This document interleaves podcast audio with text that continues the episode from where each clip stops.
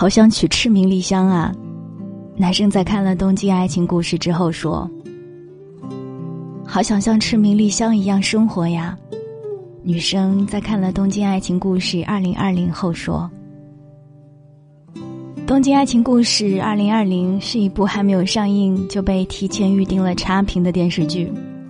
毕竟有一九九一年版经典《东京爱情故事》在前。”很多人还没有看新版的时候，就已经轻率的做出了判断。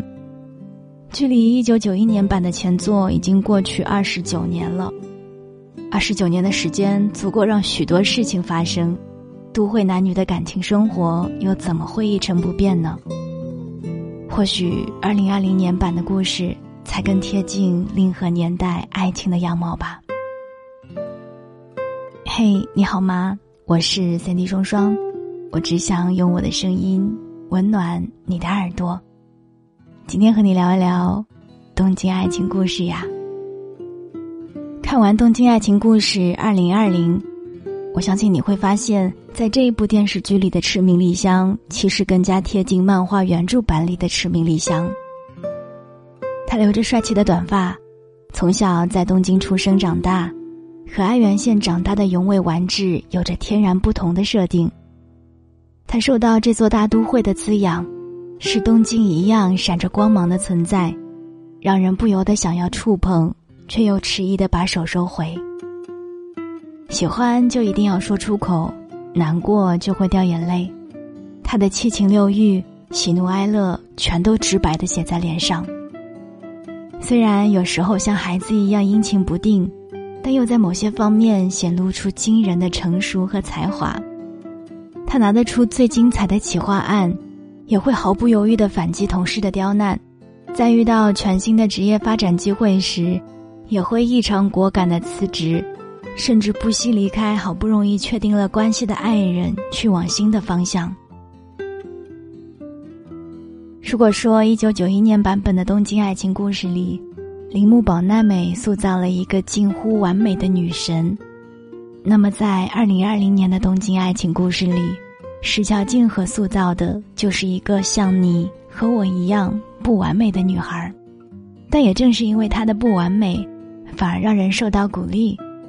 我也想像赤名丽香这样诚实、生猛、用力的活着呀。你很快就会喜欢上我的。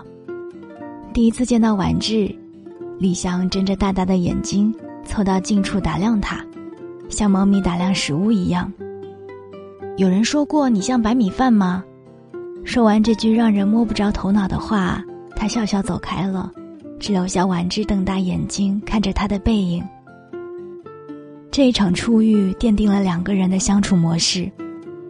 丽香总是古灵精怪的撩丸治，又在他意想不到的时候直爽的吐露爱意。二零二零年的赤名丽香，用日本时髦的说法，是一个不折不扣的肉食女。她对自己的欲望有着异乎寻常的坦诚，她时不时冒出惊人之语，让人怀疑，这个女孩是不是把内心的 O.S 说出来了。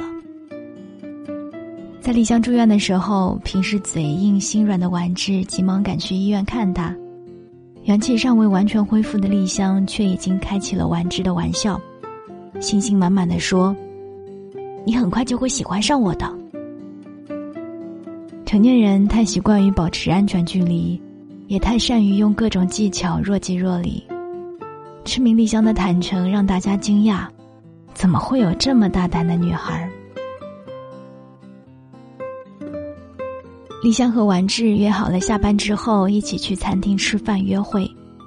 丽香早早就下了班，去餐厅等丸治。可没有想到，就在去餐厅的路上，丸治收到了以前同学也是暗恋对象的李美传来的短信。担心李美的丸治决定爽约，但又没有勇气直接说出缘由，只好假称公司有不得不参加的聚餐。李湘虽然内心失落，但也明事理的表示可以理解。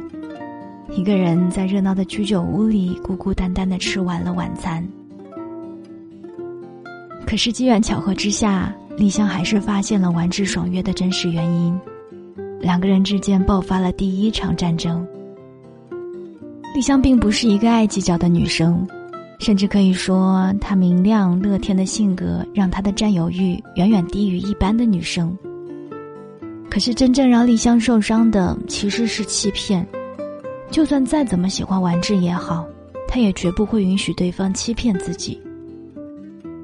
同样的情节也发生在一九九一年版的《东京爱情故事》里，不同的是，铃木保奈美饰演的丽香在雨中孤独的等待完治，从七点多等到晚上餐厅打烊，足足等了四个小时。等完治终于姗姗来迟的时候，又冷又饿的丽香还要强装出笑容，谎称自己也才刚到。可是这样强颜欢笑、善解人意的丽香，真的快乐吗？在工作中，丽香是完治的职场前辈。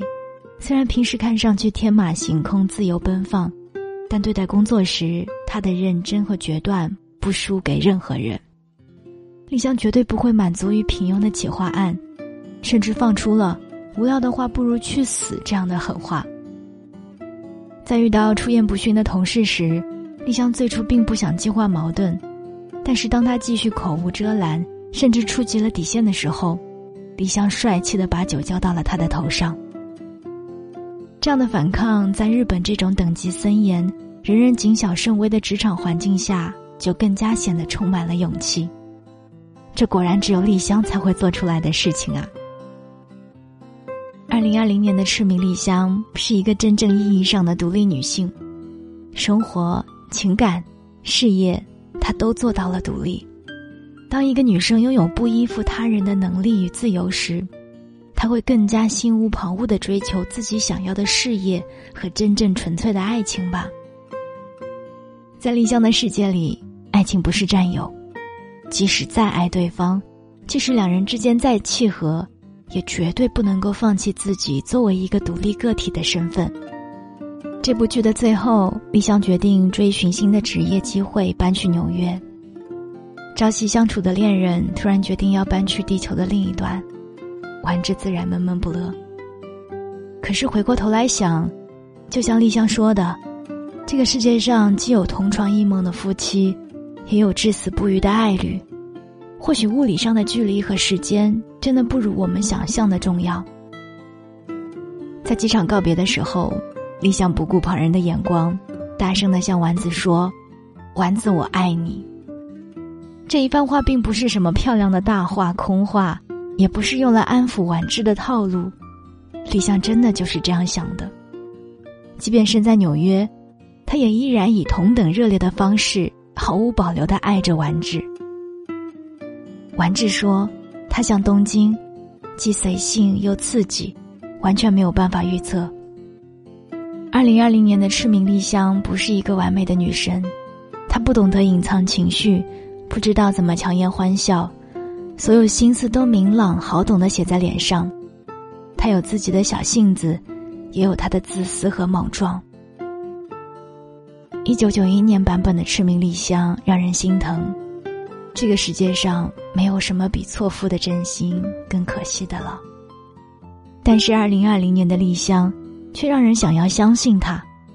如果是丽香的话，一定没有问题吧。他一定会继续自由的生长，继续露出八颗牙齿微笑，未来也一定会有那个真正适合丽香的人出现的。我是三 D 双双，这里是双班的阳光。